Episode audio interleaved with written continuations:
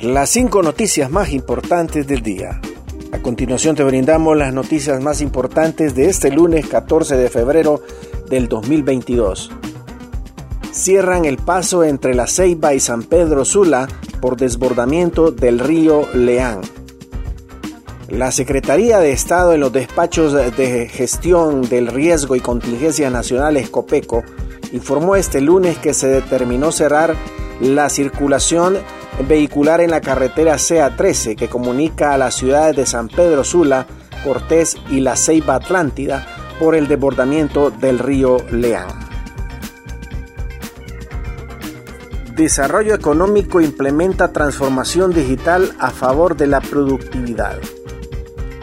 Con el fin de facilitar la gestión empresarial y de promover la competitividad y productividad de las MIPIMES, siguiendo su mandato institucional, la Secretaría de Desarrollo Económico junto al Programa de las Naciones Unidas para el Desarrollo han firmado un acuerdo de entendimiento para la digitalización de hasta 10 procesos administrativos digitales que priorizan la realización de trámites, solicitudes y procesos vitales para la micro, pequeña, mediana empresa MIPIMES, también de beneficio para otros participantes del ecosistema de negocios del país eh, e impactará a favor de la resiliencia institucional digital de la Secretaría de Desarrollo Económico.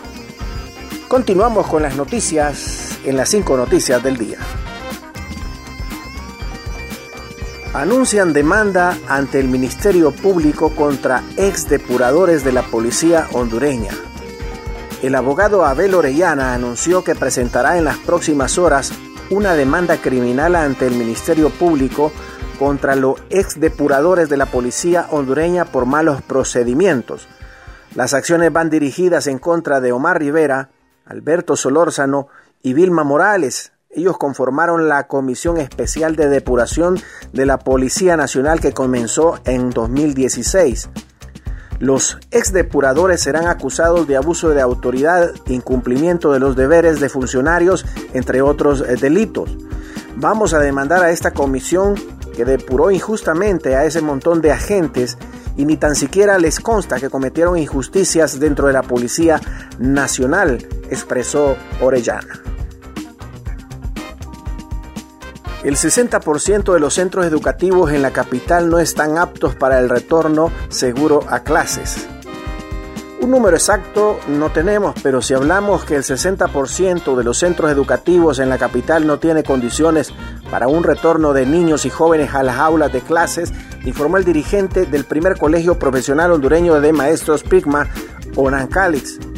Al tiempo lamentó que muchos centros educativos se cerraron por la baja matrícula y las condiciones de infraestructura que han sido afectadas en las últimas tormentas ETA e IOTA. Muchas escuelas no cuentan con agua potable, energía y su infraestructura se ha deteriorado con el paso de los años y el abandono en el que han estado en los últimos eh, dos años, dijo. Dueño del Hotel Mediterráneo asegura que mora de la FENAFUT y derroche de comida en la era de Pinto. Inversiones Plaza, propietaria del Hotel Mediterráneo de San Pedro Sula, interpuso una demanda ante los tribunales de justicia en contra de la Federación Nacional Autónoma de Fútbol de Honduras, FENAFUT, por pagos no efectuados que corresponden a los gastos de la selección en el proceso eliminatorio rumbo al Mundial de Rusia 2018. El gerente propietario del Hotel Mediterráneo, Faiz Gerard, en conferencia de prensa aseguró que el ente deportivo no ha honrado la deuda millonaria y que llegará hasta las últimas instancias para recuperar su inversión. Gracias por tu atención. Las cinco noticias del día te invita a estar atento a su próximo boletín informativo.